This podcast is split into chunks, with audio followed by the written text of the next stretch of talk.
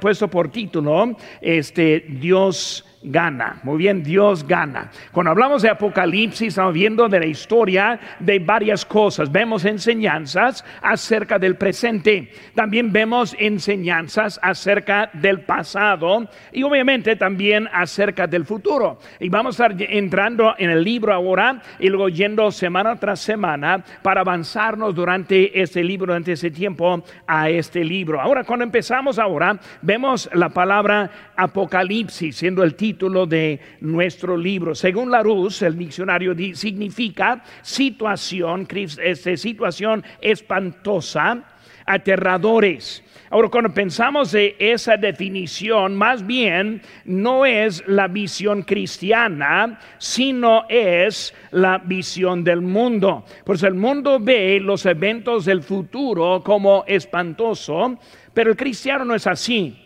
Pero vemos la otra definición entrando el libro aquí, que empieza con la palabra la revelación. Y cuando vemos la palabra revelación, vemos que según el diccionario significa una acción de lo que era secreto y que una vez conocido permite que otros lo descubran. Porque vemos ahora el libro de Apocalipsis, más bien es un libro de revelación. Ahora cuando vemos hermanos en eso, es un libro de revelación, o más bien no es un libro de revelaciones. Ahora cuando vemos ese libro, vemos también, estamos poniendo como la introducción la visión de Juan. Y cuando hablamos de la visión en la Biblia, vemos hermanos, el tiempo de Biblia, Dios habló a través de visiones y también de sueños. Cuando vemos una visión y un sueño, la única diferencia que hay entre los dos es que uno es cuando está dormido y el otro es cuando está despierto. Cuando hablamos de visiones y de sueños, no es como nosotros tenemos hoy en día. Muchas veces alguien tiene un sueño y eh, se pone nervioso, piensa que Dios está hablando en algo. Hermanos, hoy en día tenemos la profética, la profecía más este, segura siendo la palabra de Dios. Dios nos habla a través de su palabra. Él no nos da revelación particular, o sea, que Él nos está agregando a su palabra. Ahora, Él nos habla en su palabra y en nuestros corazones también. Pero visiones y sueños es muy diferente. Una visión, si alguien la tuviera en ese tiempo, fue algo milagroso y bien evidente. No era como una visión de que, pues yo pensé que no, era algo que vio literalmente un sueño también de la misma forma, no como un sueño nuestro que recordamos cosas durante la noche cuando estamos descansando. O sea que el sueño fue algo bien claro que Dios habló con ellos. Vemos que ahora Juan es lo que él vio. Pero hablando de la visión, él lo vio. Por eso están viendo lo que pasó con él. Hermanos, cuando hablamos ahora, quiero que veamos un poco acerca de ese libro. Fue escrito entre el año 91 y 96 después de Cristo. Ahora, si quieren poner aquí, aquí estamos la cronología que tenemos de los eventos. Vemos una cosa que pasó en ese tiempo. Primero, Jesucristo murió en el año 33 después de Cristo. Estos años son aproximados, o sea que no sabemos por exacta la fecha, pero por ahí. Y luego Jacobo, él murió en el año 44 DC. Vemos que Jacobo aquí es, eh, es, hermano de Juan y también los hijos de trueno que encontramos en Marcos 3, 17. Él es considerado como el pastor de Jerusalén y luego fue el primer apóstol ejecutado. Pues recordando Cristo en 33, apenas 11 años después, Jacobo este fue también matado. Y luego ese Jacobo, el medio hermano de Jesús, él se murió en el 62 después de Cristo. Recordando el hermano, el medio hermano de Jesucristo, es el escritor del libro de Santiago él creyó en Cristo, pero hasta después de la resurrección. Vemos en la Biblia, en Juan capítulo 7, versículo 5, dice, porque ni aun sus hermanos creían en Él. Vemos que los hermanos de Cristo, medio hermanos, eh, este, no creían el Señor Jesucristo. Muy interesante, cuando nosotros consideramos de María, la Madre de Jesús, la Virgen escogida, este, que sus hijos, aquí en la carne, sus hijos no creían en el Señor Jesucristo. Para mí es algo interesante pensar en eso, porque la, religión católica pone en tan alto el nivel de María, pero que hasta que María no estuvo criando a sus hijos en los pasos de Dios. Y por eso vemos que después es cuando él aceptó a Cristo. Por eso vemos, hermanos, también en el año 67 fue el año en que Pablo y Pedro, los dos fueron eh, ejecutados y luego Juan murió en como 100 después de Cristo, como cuatro años después de la revelación. Ahora, no es muy difícil entender el libro de Apocalipsis, lo que es más difícil es creer y confiar en lo que dice. Lo que batalla muchas veces es, batalla poquito en cómo es el tiempo, la cronología durante eso, y vamos a usando varios lugares en la Biblia para explicar por los eventos que hay. Hermanos, es la revelación de Jesucristo por Juan el teólogo, o también, o sea, Juan el amado. El libro, hermanos, es de los eventos del futuro. Ahora, cuando vemos hermanos, otro libro que es muy bueno estudiar el mismo lugar, no lo vamos a hacer por el tiempo, pero es el libro de Daniel. Daniel encontramos el libro de profecía del Antiguo Testamento y luego vemos que en, en Juan el Nuevo Testamento explica mucho. Vemos lo que dice en, en Daniel 12:4. Dice, pero tú, Daniel, cierra las palabras y sella el libro hasta el tiempo del fin Muchos correrán de aquí para allá y la ciencia se aumentará, no entendió. Y por eso vemos que empezando Daniel escribió, pero no fue algo muy entendible. Pero vemos algo diferente, viendo aquí, este, en versículo 9 dice, y yo oí más, no entendí, hablando Daniel. Y dije, Señor mío, ¿cuál será el fin de esas cosas? Él respondió, anda Daniel, pues estas palabras están cerradas y selladas hasta el tiempo del fin. Porque fue el propósito entonces del libro de Daniel. El libro de Daniel fue escrito para dar más entendimiento al libro de Apocalipsis. Entendemos que Dios habla en más que un solo testimonio o testamento. Vemos que él usó el Antiguo Testamento para profetizar acerca de su venida, para profetizar de, su vida aquí. Y luego por eso nosotros tenemos confianza en él. Igual en Apocalipsis, no es un hombre este, una isla, sino que es algo que Dios ya había dicho en el pasado y lo vuelve a decir ahora. La primera revelación, hermanos, fue de los eventos del futuro por Daniel. Y lo que entendemos de eso son las 70 semanas de Daniel. Y si alguien tal vez ha oído de eso, de las 70 semanas de Daniel. Las semanas que está refiriendo no semanas de días, sino semanas de años. O sea, 70 semanas por 7 años son 490 años. Por eso lo que están viendo y leyendo un poco en eso, entendemos algunas cositas. En esas 70 semanas que vio Daniel, él estuvo viendo de que comenzó con la orden por el rey para la reconstrucción del templo en los tiempos de Esdras. Más o menos fue en el 453 antes de Cristo. Pero vemos, hermanos, que con lo que Daniel está escribiendo era acerca de los eventos hasta la cruz y luego incluyendo la gran tribulación. Por eso, vemos en Daniel, busquen conmigo hermano rápidamente, creo que vamos a leer un poquito ahí en Daniel capítulo 9 versículo 25.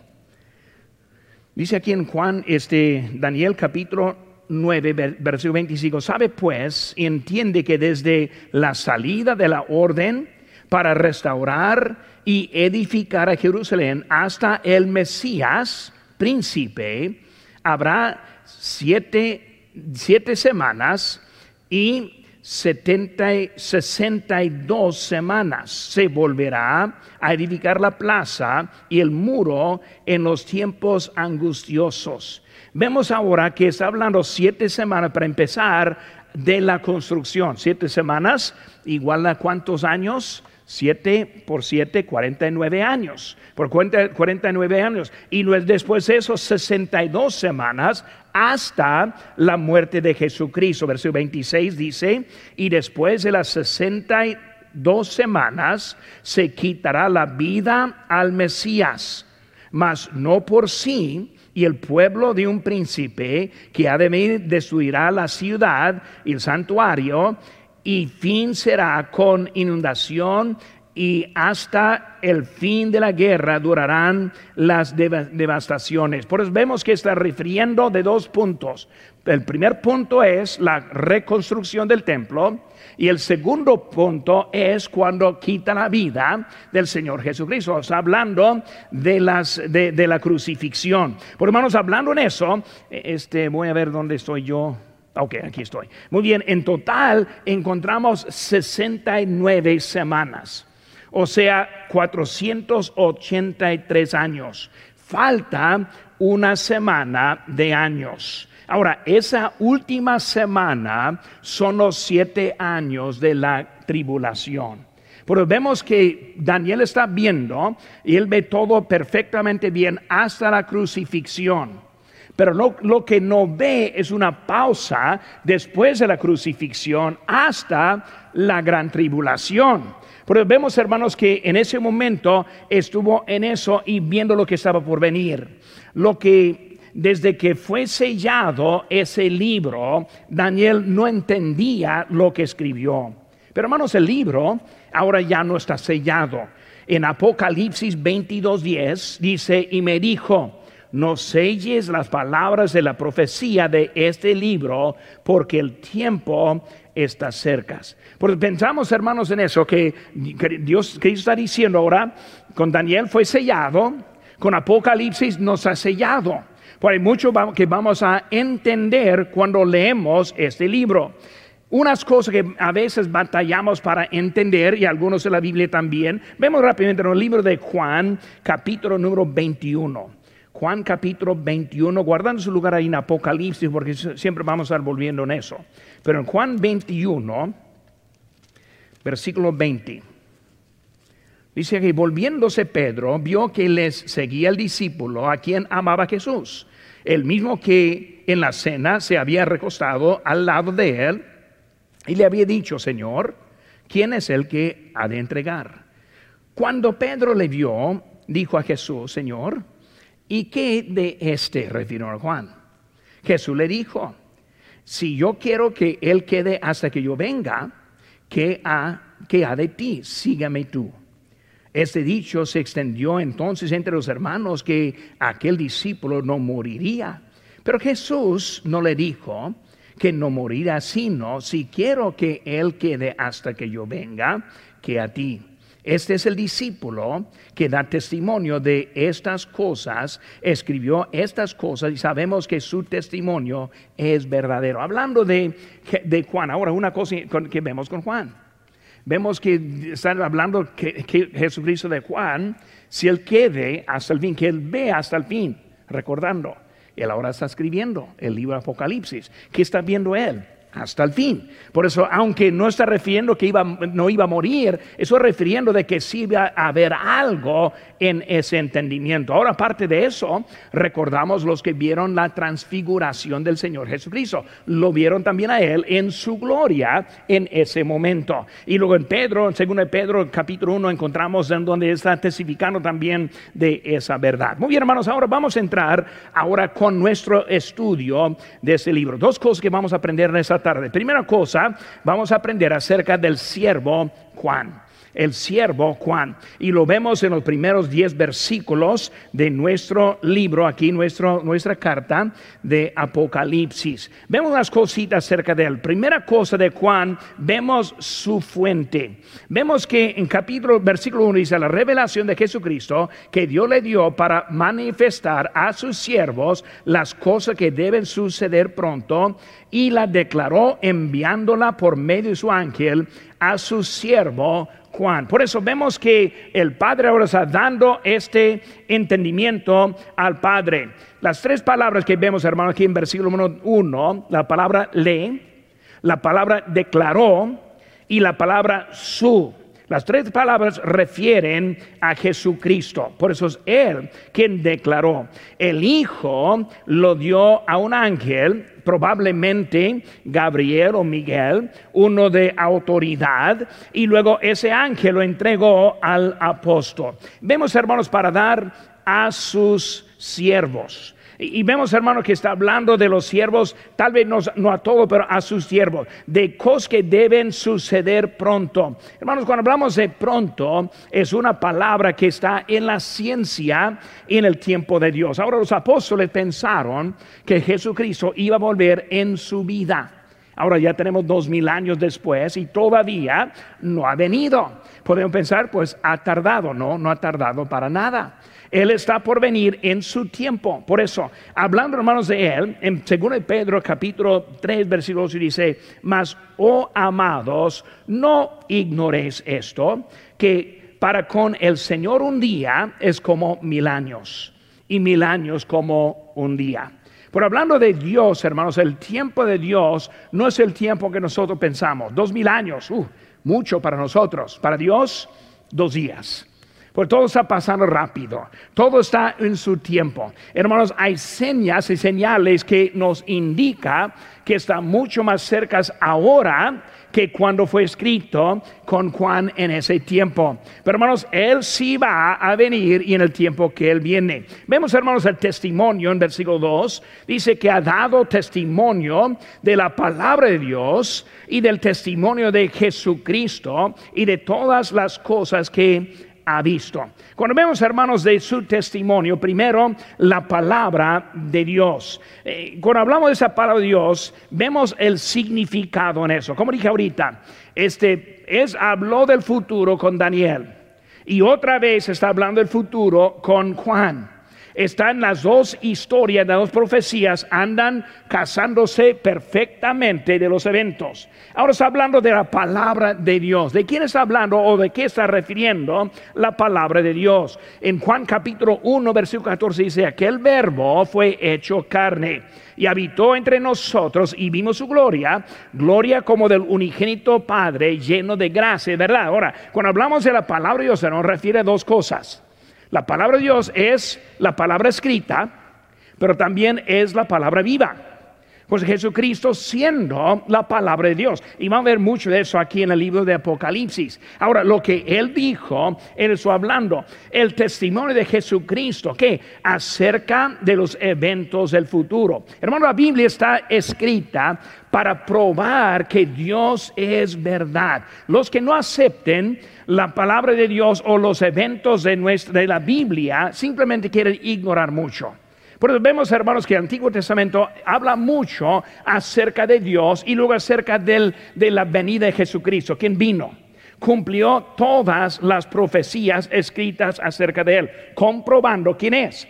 Y luego vemos ahora que Juan está escribiendo acerca de los eventos que vendrían, eh, también basando totalmente lo que fue escrito con Daniel. Vemos que la Biblia está escrito. Ahora, eh, cuando hablamos de la Biblia, hermanos, hablamos de que es algo que es obvio. Como hablamos de la creación, hoy en día el mundo quiere decir los que creen en la creación tienen unas mentes muy simples. O sea que tiene que ser muy sencillo para creer en la existencia de Dios. En realidad es al puesto. Un ateo es una persona muy simple. Simplemente le dice a alguien, eso se pasó de una explosión. Ah, lo creo. De la nada salió, ah, lo creo. Está evolucionando, aunque no hay prueba de ninguna cosa evolucionado. Por eso, hermano, vemos que ellos son los simples, nosotros somos los que confiamos en lo que dice la palabra de Dios. Por eso está hablando del testimonio que es seguro y nosotros sí lo entendemos. Y luego todas las cosas que ha visto, no algunas, sino todas. Él ahora está escribiendo todo lo que hay. Vean una otra cosa, hermano, acerca de ese libro en versículo 3. Dice, bienaventurado el que lee y los que oyen las palabras de esta profecía y guardan las cosas en ellas escritas, porque el tiempo está cerca. Vemos a ese bienaventurado. Bienaventurado el que lee y el que oye. En capítulo 14, versículo 3 dice, bienaventurados los que mueren en el Señor. En capítulo 16, 15, bienaventurado el que vela, o sea que está esperando En capítulo 19, 9 dice, bienaventurados los que son llamados a la cena. nosotros que estamos en Cristo, seremos llamados a la cena. Y luego yo como hispanos estamos muy emocionados de ese pensamiento, vamos a comer la cena de las bodas, ese con nuestro Señor. Vemos hermanos también en capítulo 20, versículo 6, bienaventurado el que tiene parte en la primera resurrección. ¿Cuál es la primera resurrección? Primera resurrección es la que está esperándonos, es el rapto. En cuanto que viene el Señor y los muertos resucitarán primero. Y nosotros que estamos vivos iremos con Él. Pues vemos a bienaventurados, que los que no van a quedar atrás los que no van a entrar en la tribulación y la gran tribulación. Pero vemos que son ellos que entrado. Y luego capítulo 22, 7 dice, bienaventurado el que guarda las palabras. Por eso, hermanos, con nosotros estamos atentos y guardamos lo que nos dice tenemos una bienvenida también, eh, una bendición de Dios también. Y los capítulo 22, 14 dice, bienaventurados los que lavan sus ropas. ¿Qué está hablando de eso? Está refiriendo de guardar y obedecer los mandamientos. Por eso nosotros son obedientes, estamos manteniéndonos limpios. Por eso está refiriendo a, a estando limpios delante del Señor. Por eso aquí estamos atentos, estamos listos, estamos preparados y luego Dios ahora ahora está hablando de nosotros. Vemos el capítulo 3, hermanos, la razón por el libro. Ahí dice en la última parte, porque el tiempo está cerca, dice, guarda las cosas que hay escritas. Por eso, leer y guardar. La razón que estamos aprendiendo es para leer y para guardar. ¿Por qué? Porque el tiempo está cerca. Es una época determinada, más bien predeterminada. O sea que Dios sabe y cuando el Señor Jesucristo vendrá por nosotros. Por eso ese tiempo ya está en el tiempo del Señor. Nosotros sabemos cuándo, pero sabemos que sí está cerca. Pero vemos que ahora está hablando hacer lo que fue dicho, hermano, también por Daniel. Volvemos rápidamente a Daniel capítulo 9 si tiene un separador allí, tal vez lo va a guardar, aunque a lo mejor no vuelvo otra vez ese libro. Pero aquí en Juan capítulo 9, versículo 24 dice, 70 semanas están determinadas sobre tu pueblo y sobre tu santa ciudad para terminar la prevaricación y poner fin al pecado y expiar la iniquidad para traer la justicia perjudable y sellar la visión de la profecía y ungir al santo de los santos. Por eso hablando, hermanos, de, de terminar, de limpiar, de arreglar. Por eso esa última semana que estamos esperando es la semana de juicio. Algunos piensan, no, pues Dios no existe porque Él permite todas las cosas que están sucediendo. Hermanos, Él sabe lo que está haciendo. La cosa que su ira está amontonando. Él está preparándose de vaciar su ira. Cada cosa mala Él va, él va a pagar. Pues vemos que Él ahora está ahora preparándose el mundo hoy en día, muchas cosas están dándonos señales de terremotos, volcanes, etcétera, etcétera. Vemos que mucho está pasando, preparando, porque sabemos que viene pronto. Ahora vemos enseguida, hermanos, los receptores. Ahí en versículo 4 dice que Juan a las siete iglesias que están en Asia. Vemos, hermanos, las iglesias. Primero, ¿quiénes son los receptores? Pues dos cosas. Él está escribiendo este libro a las siete iglesias. Vamos a estudiar las siete iglesias. Pero no solo eso, también es para hasta nosotros hoy en día. Cuando hablamos de los que van a recibir esta carta, somos nosotros, pero también principalmente son las siete iglesias. Y vamos a estar hablando de esas siete iglesias empezando ya pronto, este, pero hablando de eso. Hermanos, hay que entender una cosa también interesante para mí también, es de las siete iglesias que están aquí, una no es la de Jerusalén. Una no es la de Antioquía. Porque vemos que las dos iglesias principales que encontramos en el libro de Hechos no están incluidos hasta ni en esta carta. Pues esas cartas, ahora esas iglesias van a estar, él va a estar escribiendo, enseñándonos verdades también acerca de nosotros hasta hoy en día. Y vamos a ver eso. Pero vemos el tema también, hermanos. El tema de ese mensaje encontramos en versículo número 5. Y de Jesucristo, el testigo fiel, el primogénito de los muertos y el soberano de los reyes de la tierra, al que nos amó y nos lavó de nuestros pecados con su sangre. Vemos tres cosas, hermanos. Vemos que el tema del mensaje es la persona y la obra de Cristo Jesús. Todo está refiriendo al Señor Jesucristo. Por eso hay que estar recordando en eso. Primera cosa que vemos, hermanos, es su obra del pasado. Su obra del pasado lo vimos ahorita en donde que nos amó, nos lavó de nuestros pecados con su sangre, o sea, la salvación que él, nos ha compartido. Pero vemos, hermanos, su trabajo, su obra de redención. Vemos también su trabajo del presente, lo dice aquí en versículo 6. Nos hizo reyes y sacerdotes para Dios su Padre. A Él sea gloria e imperio por los siglos de los siglos. Amén. Ahora Él está escribiendo a las iglesias actuales diciendo que somos reyes y luego sacerdotes. Está hablando de su santificación. Por hermanos, su obra del pasado es la salvación que tenemos. Su obra del presente es la santificación. Ahora, ¿qué significa santificación? Significa apartado.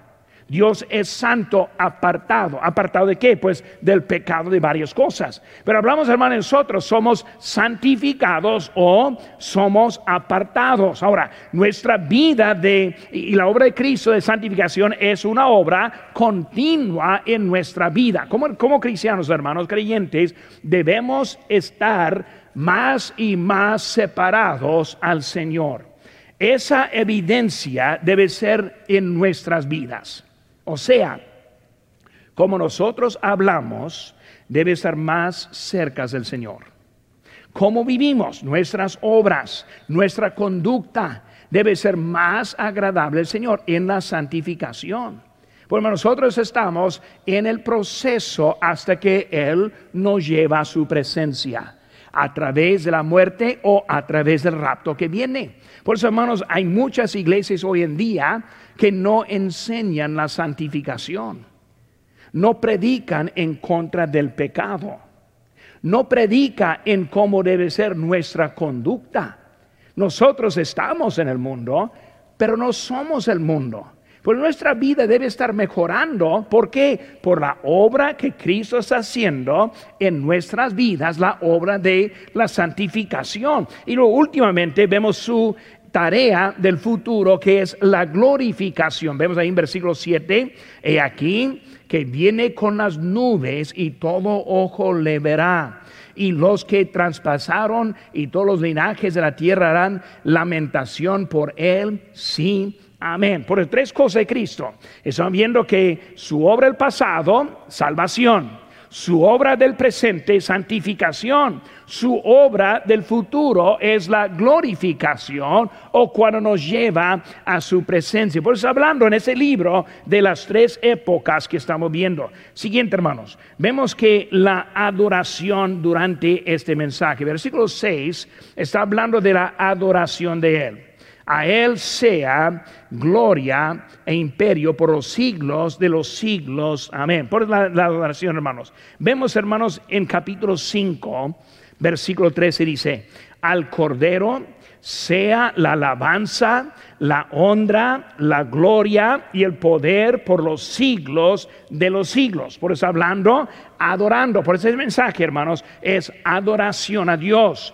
Capítulo 7, versículo 12 dice, la honra y el poder y la fortaleza sean a nuestro Dios por los siglos de los siglos. Amén. Vemos, hermanos, la adoración. Por eso el libro, haciendo base para empezar, la visión de Juan, está ahora poniendo todo en orden para aprender del futuro. Vemos también la persona en versículos 7 y 8. Vamos a brincar más bien al versículo 8 que no hemos leído. Dice, yo soy el alfa y la omega principio y fin, dice el Señor, el que es, el que era y el que ha de venir, el Todopoderoso. Por eso está refiriendo ahora al Señor Jesucristo, en su mensaje, en su persona. Vemos, hermanos, unas cosas que son interesantes hablando de Él. Dice que Él que es. Cuando nosotros hablamos, siempre empezamos del pasado al futuro. Lo que era, lo que es, lo que debe venir. O del futuro. Con Él está hablando de lo que es. ¿Qué está diciendo? Yo soy el Dios del presente. Muy bien. Él es todo lo que necesitamos. Él es, es Él. Y luego habla de su pasado y de su futuro. Por eso hablando del Señor Jesucristo. Vemos, hermanos, seguida acerca del Alfa Omega y entendemos lo que está diciendo en eso, que es el principio y el fin. Pero vemos también, hermanos, el lugar. En versículo 9 dice, yo Juan, vuestro hermano y copartícipe vuestro en la tribulación, en el reino y en la paciencia de Jesucristo. Estaba la isla llamada Patmos por causa de la palabra de Dios y el testimonio de Jesucristo. Ahora, hay que recordar, Juan ahora casi es el último esperando. Todos sus compañeros con Cristo ya están muertos.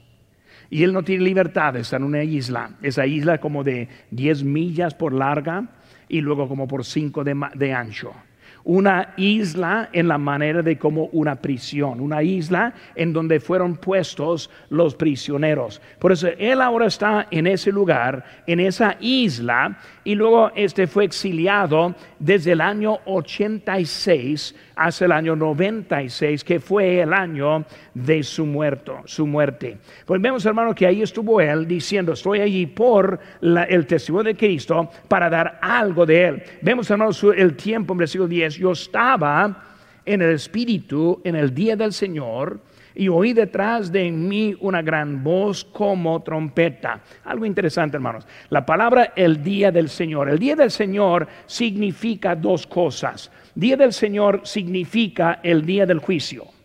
También significa el día en que le adoramos.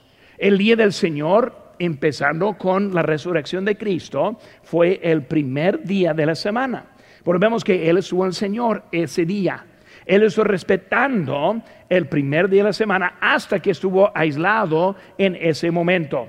Vemos también que Él está refiriendo al juicio que también va a estar viniendo en ese momento. Vemos fue ahí, hermanos. Y luego versículo 10, vemos que dice que Él estuvo ahí y luego este, oí. Detrás, detrás de mí oí una gran voz como de trompeta. Ahora, recordando, cuando vi al Señor, el sonido de qué? De trompeta. La trompeta, hermanos, es un instrumento usado para llamarnos a la guerra. Es, una, una, es un instrumento para dar señas en que deben estar haciendo. Pero vemos que Dios ahora está hablando como trompeta, o sea, dando señales de lo que va a pasar. Por eso, primero, aquí está la atención. Primero, aquí estamos escuchando y luego vamos a ver lo que nos va a decir. Por eso Él está recibiendo eso. Ahora, eso fue el siervo Juan. Segunda cosa, hermanos, que vamos a ver es del Salvador. Dos personas aquí en ese libro entrando. Segundo es el Salvador. Vemos, hermanos, su declaración en versículo número 11, que decía, yo soy el alfa y la, la omega el primero y el último, escribe en un libro lo que ves y envíalo a las siete iglesias que están en Asia, Éfeso, Esmirna, Pérgamo, Tiatira, Sardis, Filadelfia y la Odisea. Vemos que ahora este su declaración. Primera cosa, yo soy. Volvemos, hermanos, que él está hablando, versículo 8 también da el primera cosa, yo soy. Eh, es hermano, la, palabra yo soy, la frase yo soy, refiere primeramente en el tiempo de Moisés. En Éxodo capítulo 3, cuando Moisés estuvo ahí hablando con Dios, dijo, ¿cuál es su nombre? ¿Qué les responderé? Y respondió Dios a Moisés, yo soy el que soy. Y dijo, así dirás a los hijos de Israel, yo soy me envió a vosotros. Por eso, cuando alguien hace la pregunta, ¿cuál es el nombre de Dios? ¿Qué dijo Dios? Yo soy. Yo soy, es su nombre. ¿Por qué es, importante ese nombre? Ese nombre es importante porque el yo soy significa que no hay nadie más. Yo soy suficiente. No, no necesita otro nombre. Cuando hablamos de Dios, Él es el único. No hay otro. Ningún otro Dios es ni para nada delante de Él. Por eso, hablando de Dios, Él empieza con Moisés, yo soy. Por eso Moisés salió, fue el faraón. ¿Y quién es el, el que envía? Yo soy. Muy bien, ¿quién es? Dios, yo soy. Pero vemos, hermanos, ahora con Jesucristo. Él usó esa frase mucho. Yo soy la vida. Yo soy la resurrección. Yo soy el pan. Y etcétera, etcétera. Vemos, hermanos, un lugar muy interesante en Juan 18, 6. Dice, cuando les dijo, ahora hablando de, los, de, la guardia que está llegando, y luego él dijo, ¿dónde está Cristo? Él dijo, cuando les dijo, yo soy, retrocedieron y cayeron a tierra. Son bien autoridad otra vez. Como Dios diciendo a Moisés, yo soy, es suficiente. Ahí está la zarza quemándose, el arbusto. Todo ahí está mostrando su autoridad. Llegan a Cristo. Están buscando a Jesucristo. Y él dijo, yo soy. Cuando dijo eso, ni pudieron mantenerse a pie. Cayeron la autoridad. Pues hermano, cuando hablamos del yo soy, refirió al Padre, pero también refiere al Señor Jesucristo, hablando del alfa y omega. Alfa siendo primera letra y luego omega, última letra, no hay nada, no hay nada en cualquier lado. Él es de cual lado en todo, ahí está Él, el primero y el último. Lo vemos, hermanos, también en Hebreos 13, hablando de Jesucristo, versículo 8. Jesucristo es el mismo ayer y hoy y por los siglos. Hermano, vemos que Él está diciendo, yo soy de cualquier lado, yo soy toda autoridad, yo soy todo el poder, yo soy el que, el que es. Por eso estamos hablando del Señor Jesucristo en su declaración. Vemos su descripción ahí empezando en versículo 1, 12 y vamos a ver algunas cositas. Dice, y me volví para ver la voz que hablaba conmigo y vuelto vi siete candeleros de oro. Y en medio de los siete candeleros de oro, uno a uno semejante al Hijo del Hombre, vestido de una ropa que llegaba hasta los pies y ceñido por el pecho con un cinto de oro. Primera cosa que vemos, hermanos, son las siete candeleros. Ahora, los siete candeleros. Ahorita vamos a hablar de eso. Pero es ahora en medio de ellos cuando Juan lo ve. Por eso da vuelta y ve siete candeleros. Ahí está Jesucristo. Ahora va a estar explicando quién es. Vemos que está vestido en una ropa que llegaba hasta los pies. Está hablando que él estuvo cubierto hablando de su justicia y su autoridad. Como un juez que está cubierto, ahí delante está el Señor Jesucristo, ahí llegando. Vemos ceñido por el pecho con un cinto de oro. Está hablando allí de su amor. Vemos que Él ahí está ahora llegando y con amor, hermano, con amor con nosotros. Cuando vemos las cosas malas y feas, nosotros que estamos en Cristo debemos entender, eso no es para nosotros. Eso es para el mundo que aborrece a Dios. Hermanos, hoy en día, como nunca, estamos viendo el mundo en contra de Dios. Nosotros como creyentes somos como plaga de este mundo hoy en día. Por eso todo está juntándose para el juicio. Vemos, hermanos, ahí en versículo 14, su cabeza y sus cabellos eran blancos como la blanca lana, como la nieve, sus ojos como llama de fuego. Vemos, hermanos, su cabeza y cabellos blancos. Está hablando de su justicia. Porque vemos que en, en Dios, en Cristo, está su justicia, está su eternidad, está su majestad, está su pureza. Vemos sus ojos como llama de fuego. Está hablando de su autoridad, su conocimiento, hermanos. Él ve todo. Él sabe los secretos más profundos del corazón. No hay nada que podemos ocultar de nuestro Dios. Sus, ojos como llama de fuego. Hay en versículo número 15. Y sus pies semejantes al bronce bruñido, refulgente como en un horno y su voz como estruendo de muchas aguas. Hermanos, cuando hablamos de sus pies, semejante al bronce bruñido, vemos, hermanos, recordamos en Daniel la estatua y los pies, está hablando de algo de juicio, algo de que, eh, de, que va a arreglar, pero vemos hermanos su autoridad y luego su juicio que viene, vemos, vemos su firmeza, vemos su juicio, su voz como estruendo de muchas aguas, habla de su fuerza, su poder y también su dominio de muchas aguas, hablando de las aguas de la tierra, o sea que no hay ningún lado que no pertenece a Él. No hay ningún lado en donde Él no va a tomar autoridad en lo que está haciendo. Versículo número 16. Tenía en su diestra siete estrellas y su boca salía una espada aguda de dos filos y su rostro era como el sol cuando resplandece su fuerza. Vemos, hermanos, cuando está hablando en ese momento de él en su diestra están las estrellas. Hay que recordar, está aquí en medio de siete candeleros y luego en su mano, en su diestra, siete estrellas. Vamos a hablar de eso ahorita. Pero vemos como él está allí, vemos que está hablando en ese momento de, de, su, de, su boca salía la espada aguda de dos filos. Ahora, obviamente nosotros sabemos que es eso, es la palabra de Dios hermanos, su rostro como el sol y luego brilla claro y brilla fuerte. Pues vemos que Él está allí, su rostro ahora está dando su lugar. Vemos, hermanos, este su manifestación de lo que vemos en eso. En versículo 17 dice, cuando le vi, caí como muerto a sus pies.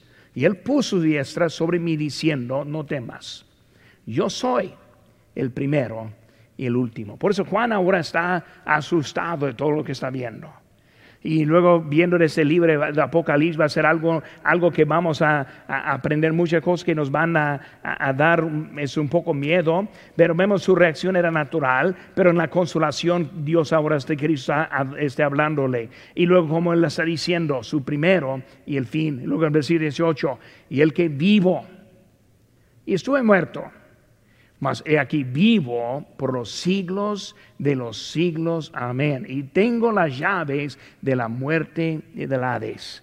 Por eso hablando ahora de estuve muerto, que está hablando su crucifixión, pero ahora está vivo y para siempre va a vivir. Pero vemos que ahora está estableciendo su posición en eso. Vemos, hermanos, de las llaves que está hablando, las llaves de la muerte y del Hades. Es Él quien va a juzgar. Es Él quien va a poner todo en orden. Pero está hablando de la muerte y del Hades. Cuando hablamos del cielo, vemos otra cosa. Vamos a nomás leer, aquí va a ser en, la pantalla de Mateo, Mateo 16, cuando dice, yo también te digo que tú eres Pedro, y sobre esa roca edificaré mi iglesia, y las puertas del Hades no prevalecerán contra ella y a ti te daré las llaves del reino de los cielos. Y todo lo que atares en la tierra será atado en los cielos. Y todo lo que desatares en la tierra será desatado en los cielos. ¿A qué está refiriendo? Ahora tenemos la imagen de Pedro en el cielo con las llaves y luego permitiendo pasar. Y no, no está hablando de eso. Cuando está hablando de las llaves, habla de Cristo con las llaves de la muerte Hades. Vemos que Pedro con las llaves del cielo. Eso, hermanos, está refiriendo a lo que nosotros estamos haciendo y nuestra obra. ¿Por qué estamos en este mundo? Por la gran comisión.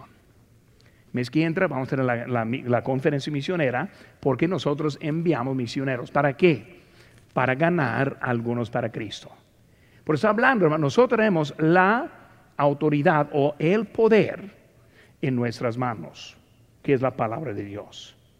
Lo que nosotros ganamos para Cristo son ganados. Los que aceptan a Cristo son salvos. Y aquí en esta tierra está respetada hasta en el cielo también. Nosotros tenemos esa gran comisión. Ahora, entendemos que la salvación viene de Dios, pero Él nos dejó aquí para testificar de Él. Por eso hablando de nuestra obra hoy en día, de, se refiriendo a la obra de Cristo allí. Ahora vamos a terminar viendo la definición en versículo número 19. Dice, escribe las cosas que has visto y las que son y las que han de ser después de esta. tres, tres tiempos otra vez. Y luego el misterio de las siete estrellas que has visto en mi diestra y de los siete candeleros de oro. Las siete estrellas son los ángeles de las siete iglesias. Y los siete candeleros que has visto son las siete iglesias. Por eso está terminando hablando de lo que está viendo. Ahí está Juan viendo. Señor Jesucristo, siete candeleros, siete estrellas en su mano. Las siete estrellas son los ángeles. Ahora, ¿qué es un ángel? Un ángel es un mensajero. Está hablando de los mensajeros de las siete iglesias. Ahora, ¿quiénes son los mensajeros de las siete iglesias? ¿Quién es el mensajero de nuestra iglesia? Pues el que está hablando ahora, el que está dando el mensaje. Pues está refiriendo a los pastores de las siete iglesias. Una cosa muy interesante, vemos que los pastores las estrellas en su mano derecha es un lugar de protección. Dios cuida, Dios permite. Recordando, los apóstoles se murieron, muerte de mártir, pero son protegidos por Dios. Porque vemos que Dios está poniéndolos aquí. Es algo divino, hermanos. La iglesia es algo divino, no es humano. Dios pone, Dios quita, Dios bendice. Por eso, hermano, necesitamos estar entendiendo, empezando lo que está pasando, porque vamos a entrar de aquí a las siete iglesias y aprender de qué refieren esas iglesias también. Pero, hermanos, ahora vamos a terminar este mensaje pensando, Juan, el siervo, en un lugar indicado por Dios para dar su palabra que nosotros estamos estudiando hasta hoy en día. Hermanos, siendo siervo de Dios, Dios tiene un lugar de importancia para nosotros también. Ninguno es salvo por nada. Ninguno es salvo simplemente para ir al, cielo, sino somos salvos por una función. Y nosotros no sabemos cuándo, ni por qué, ni qué, como Juan. Juan en la isla, ya sabiendo que Pedro fue crucificado a cabeza para abajo, los otros fueron ya matados porque está ahí en, esa situación. Hasta que vino la visión y vemos algo tremendo en la vida de él. Y hermano, Dios tiene algo en nuestra vida y algo tremendo para nosotros también. Y luego pensando en otra parte de nuestro Salvador. Juan aprendió mucho de Jesucristo en ese día. Él aprendió mucho que nos compartió hasta nosotros también hoy en día. Por mi ánimo para esta tarde simplemente es eso, que sea el siervo del Salvador.